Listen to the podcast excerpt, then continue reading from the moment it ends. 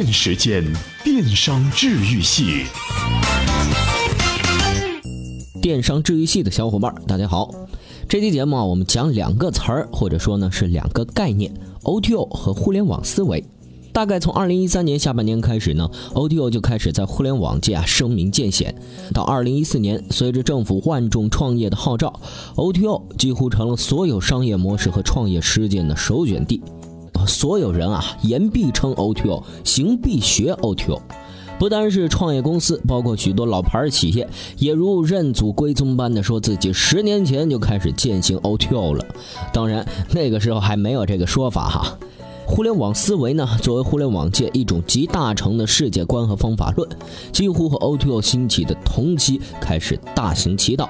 他所提倡的这个用户思维、产品思维、极致思维、流量思维、大数据思维等等，让许多新创企业是声名鹊起。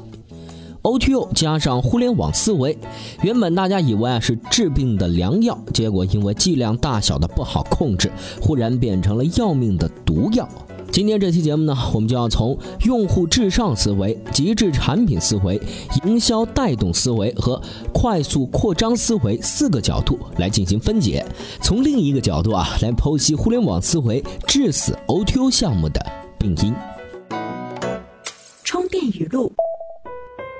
刘文文，创业黑马集团创始人兼董事长，也是黑马学院院长，更作为中国创业社群领跑者和资深商业观察家。对于创业者最需要什么样的特质，他似乎格外有发言权。如果归结的话，我认为最最重要的是一点，就是自我驱动。自我驱动型的人，他忍受痛苦和忍受这种挫折的能力比较强。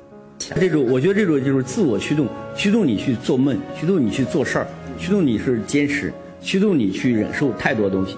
这个自我驱动，我觉得是要要要说的话，是创业最重要的一个。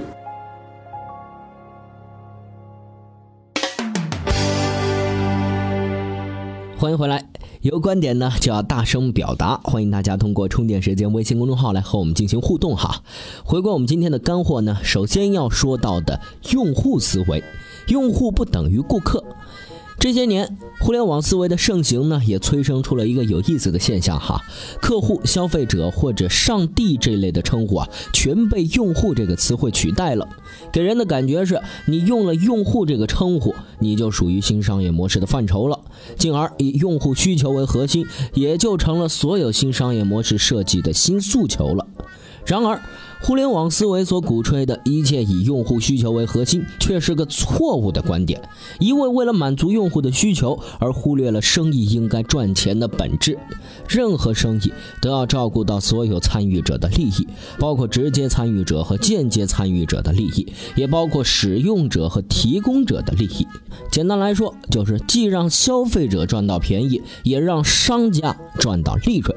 举个例子啊，你比如洗车、足疗、美甲、厨师等上门服务，固然是消费者的需求，但这些需求的满足意味着极高的成本。拿美甲 O2O 举例，一个美甲师在店一天可以做八到十单，而上门的话最多做三到五个单。上门对消费者而言看上去是方便了，但对于技师、商家和平台呢？美甲师的工作时间是有限的，上门服务啊是大大增加了服务成本，收入自然就减少了。平台前期可以通过低价吸引用户，用补贴来保证商家的利润，但是这也只是一时的营销手段，根本不可持续，最后就得变成成本驱动了。多服务一个用户，就得同等增加一块运营成本，用户不愿意支付，盈利根本是无从谈起。所以，满足需求的另一个方面，必须要考虑满足的成本和变现的需求。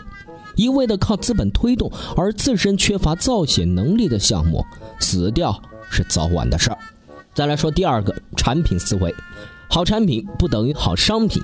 经济学上说，产品偏重使用价值，商品偏重交易价值。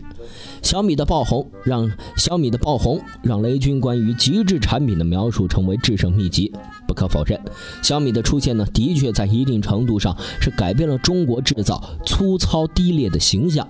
这一波 O2O 创业潮也确实在一定程度上有效地提升了全民关于产品的审美能力。就好比选秀节目让全民对音乐的鉴赏能力有所提升一样。很多 O2O 创业者做出的产品绝对称得上是极致，这既包括诸如外卖这样的标准产品，也包括足疗这样的非标产品。精致的包装、帝王般的服务，再加上比地摊还低的价格，谁不喜欢呢？最后的结果呢？高昂的成本带来的必然是相匹配的价格，补贴一旦取消或者价格一旦恢复正常，必然是导致订单断崖式的下滑呀。许多创业者大多都体验过这样的尴尬。说到底，产品是一种情怀，而商品才是一门生意。没人愿意花钱的，那不是一门生意啊。再来看第三个，营销思维，营销拉动不如运营驱动。想当年，周鸿祎振臂一呼杀毒软件免费的时候，业界惊呼他疯了。到如今欧洲的创业者们疯狂倒贴的时候，轮到周鸿祎惊呼市场疯了。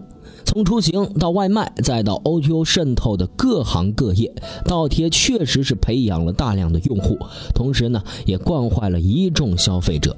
现今的 O2O 版本不同于传统互联网的根本就在于上无法破解成本驱动的魔咒，比如说每家用户增多，美甲师就要增多；再比如外卖要快，配送人员就要增加；服务要好，素质成本就会更高，等等诸如此类。O T O 要活下去啊，就必须要破解成本驱动这个难题。而这首先是运营能力的长时间修炼。低价、免费、倒贴是互联网营销的价格法门，而炒作、造假、欺骗则是互联网营销的话题法门。这就更背离了做事的初衷。倒贴也好，炒作也罢，最终根本无法持续。而生意的根本就在于可持续，活下去最终啊还是得靠运营驱动、内功修炼。营销拉动强调外力，运营驱动强调内力，但内力起决定作用，仅靠所谓营销的那些花拳绣腿，必然是舍本逐末，不得好死啊！最后，我们再来看这个快速思维，走得快不一定活得久。关于龟兔赛跑，其实啊还有一个不同的寓意：跑得快的最终比不上活得久的。天下武功，唯快不破，这是许多 O T O 项目战略扩张的基本依据。一时间，覆盖多少城市，拥有多少用户，成了大家比拼的焦点。回想起2010年千团大战的时候，也曾经有此盛况啊。但最终剩下来的是一开始并不出众的美团，哎，这就值得思考了。而 O2O 是不同于传统互联网的发展模式，更注重线下能力和线上能力的平衡，或者对大多数创业者来说，更注重线下能力的培养。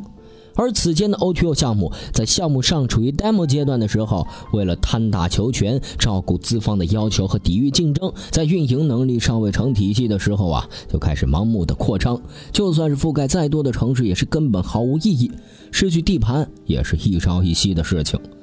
美团当年不是地盘最多的，走的也不是最快，却在形成了章法之后，以整套体系来对付乱斗，进而快速扩张，成为胜者。所谓快就是慢，慢就是快，正应了“磨刀不误砍柴工”这句古话呀。最后总结一下，用户需求不一定至上，它要建立在满足成本可控的基础之上。情怀不落地，产品没交易，用户不给钱，再极致的产品也不是一门生意。倒贴砸钱可以买来人，但买不来心呀。炒作可以吸引眼球，也可能让你身败名裂。快就是慢，慢就是快。高筑墙，广积粮；高筑墙，广积粮，缓称王。这。是生存之道，也是王者之道。好了，接下来来看看今天的关键词。今日关键词：充电时间。本期关键词：设备。可穿戴设备的真正价值在哪儿呢？今天您在充电时间微信公众号后台回复“设备”，就可以看到这篇文章了。您正在听到的充电时间系列节目呢，是为了让您更好的利用上下班路途、体育锻炼和家务劳动的时间来补充资讯营养的。这是充电时间项目组为广大新商业时代的经营者们准备的音频内容服务。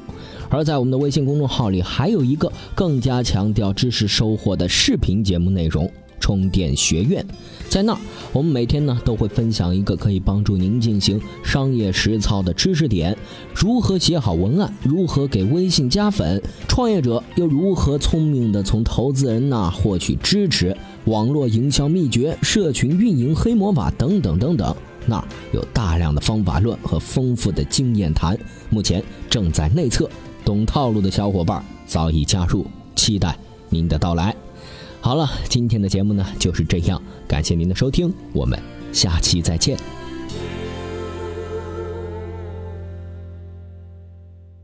随时随地，随心所欲，你的随身商学院。这里是充电时间。